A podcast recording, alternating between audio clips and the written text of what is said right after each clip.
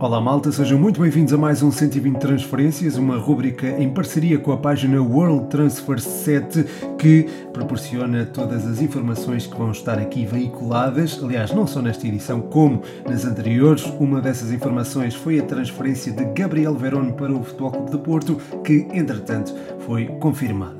Já que falamos em Brasil, ou neste caso de um clube brasileiro envolvido, foi o Palmeiras, eh, fala aqui de um exclusivo que tem a ver com o Botafogo. Cesc Fabregas foi oferecido ao clube do Rio de Janeiro.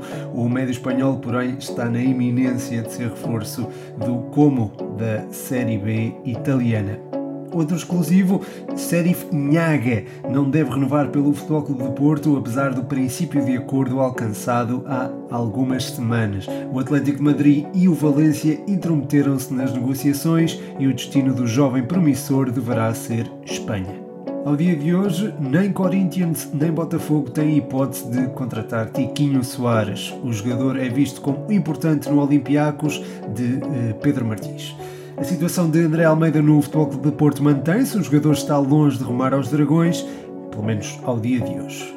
E por falar nestes jogadores, o Newcastle United esteve muito próximo de contratar André Almeida ao Vitória Sport Clube no início do mês. Isto é um exclusivo.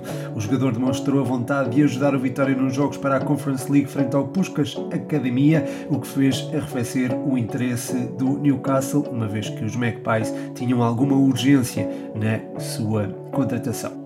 Mor Nediai vai ser reforço do Estoril Praia. O médio vai deixar o Futebol Clube de Porto a custo zero e eh, o seu passe vai ser partilhado entre os clubes. Renan Ribeiro rescindeu com o Sporting, finalmente, e será reforço do Al-Ali. O guarda-redes brasileiro vai assinar por uma temporada com a opção de prolongar por mais um ano. Eu disse finalmente porque este já era um dossiê que se prolongava há algum tempo. Uh, o Atlético Madrid está interessado em Roger Fernandes, os colchoneiros podem oferecer jogadores na negociação. Newcastle United também pondera seriamente fazer uma proposta, como aliás foi avançado aqui eh, em exclusivo anterior. O Braga já recusou duas propostas, uma de 10 e outra de 12 milhões pela Pérola Bracarense. E agora um exclusivo, como foi sendo referido, Yanis Amas vai deixar o Boa Vista este verão. O lateral encontra-se no seu último ano de contrato e está a analisar quatro propostas. Fenerbahçe, Zurique, Montpellier e Nantes já fizeram propostas ao jogador. O Standard Liège fez uma proposta ao Boa Vista, mas o jogador recusou ingressar no campeonato belga. Inter e Nápoles estão interessados em Alejandro Grimaldo. O lateral espanhol termina a sua ligação com o Benfica em junho de 2023 e pode deixar a luz por apenas 7 milhões de euros. Rafael Guerreiro, que foi associado como possível substituto de Grimaldo, não tem possibilidade de rumar a Lisboa. E por falar em Benfica, Tiago Veia vai deixar o Benfica por empréstimo, Estoril e Mónaco estão entre os interessados.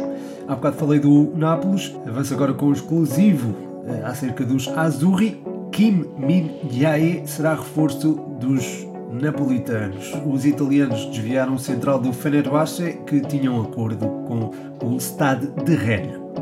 Por fim, o Futebol Clube de Porto sondou o Varzim por Zé Carlos. Até ao momento não existem negociações pelo jogador. O Varzim está disposto a sentar-se à mesa por 700 mil euros por 80% do passe do Internacional Sub-21 por Portugal. E pronto, chega ao fim mais um 120 transferências. Espero que tenham gostado. Todo o feedback é bem-vindo.